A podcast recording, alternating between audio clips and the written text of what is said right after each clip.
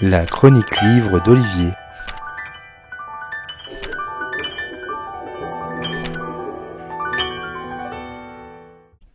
S'il y a bien un État américain qui est identifié comme sudiste, c'est le Mississippi. C'est pourtant aussi ce long fleuve euh, traversant le pays du nord au sud qui a vu sur son cours passer des milliers de ces bateaux entraînés par de gigantesques roues à aubes avec cette musique du bayou qui anime euh, les riverains.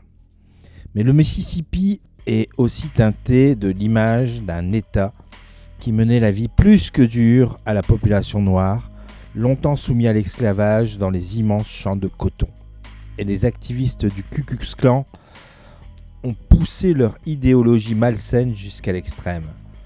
Mississippi Burning l'a illustré. Mais l'affaire Emmett Till en est une autre de ces illustrations, et c'est le choix de Jean-Marie Potier pour illustrer le Mississippi dans L'affaire Emmett Till, son nouveau livre paru chez 1018 en partenariat avec la revue Society. Août 1955, Emmett Till, un ado noir de Chicago, est en vacances chez ses cousins à Money, petite bourgade du Mississippi. Après avoir chahuté quelque peu la vendeuse blanche de l'épicerie, Emmett Till a disparu. Son corps est retrouvé près de Tallahassee, défiguré, torturé.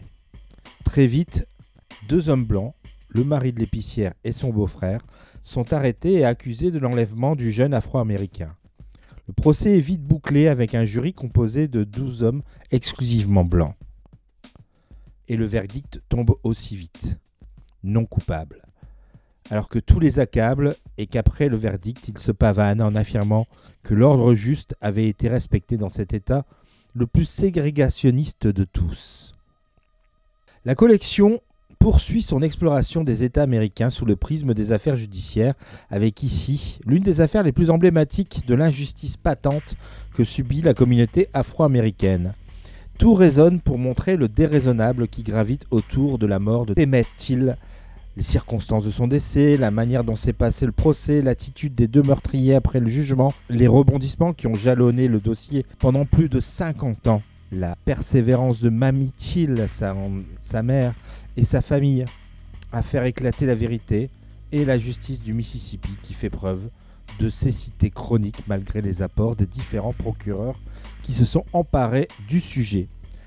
Jean-Marie Potier livre donc une enquête chronologique méticuleuse, documentée, passionnante sur l'affaire Emmett Till, symbole d'une Amérique ségrégationniste qui voudrait revenir au temps de la Confédération et de l'esclavage.